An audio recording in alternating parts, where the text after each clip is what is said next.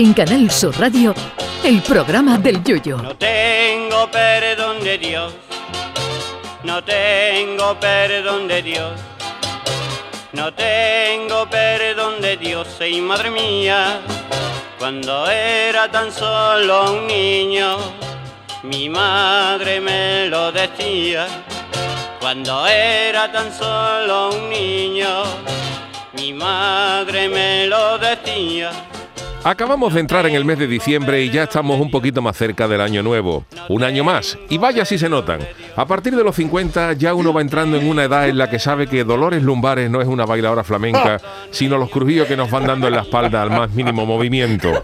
Un síntoma inequívoco, inequívoco de que uno se está haciendo mayor es esa primera vez que te levantas del sofá diciendo, ¡ay! Eso es definitivo. Eso es que ha pasado de la pubertad a la puretad. O sea, que te has hecho pureta y con propensión a las punzas en cualquier parte del cuerpo. Y a partir de ahí solo cabe quitarse los dolores con algún remedio. En internet se pueden encontrar muchos remedios para ellos. Uno de los más usados y de moda es el aceite de cáñamo, que es con lo que Bob Marley freía las pijotas y los boquerones, pero aunque no coloca, sí que le da el gustito. El aceite de cáñamo tiene un efecto calmante para el dolor y cada vez es más usado por más gente. Otro remedio para el dolor que está causando sensación es la crema con veneno de abeja, que dice que calma los dolores musculares y articulares. Yo que sufro de los famosos ataques de la bailadora Dolores Lumbares, estaría dispuesto a probar la crema esa con veneno de abeja, pero mi temor es que como efecto secundario me lleve todo el día picando, que es lo que me faltaba a mí, ya que peso más que un remordimiento. Y otro efecto secundario, que es el que más temo eh, de la crema de veneno de abeja, es que al ser la abeja un insecto que todo el mundo me quiere matar, no me vaya yo a poner crema de veneno de abeja y le coja intolerancia a la chancla, que es con lo primero que se le endiña a una abeja. Así que de momento gana el aceite de cáñamo, que sin duda probaría antes que esto de la abeja. Ojo, no confundir la crema de veneno de abeja, que es para los dolores, con la crema de veneno de serpiente, que también se vende, pero esta es para el cutis.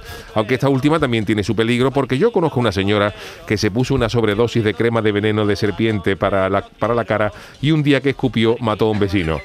Otro de los remedios para los dolores crónicos eh, es la crema es la crema de bálsamo de alcanfor.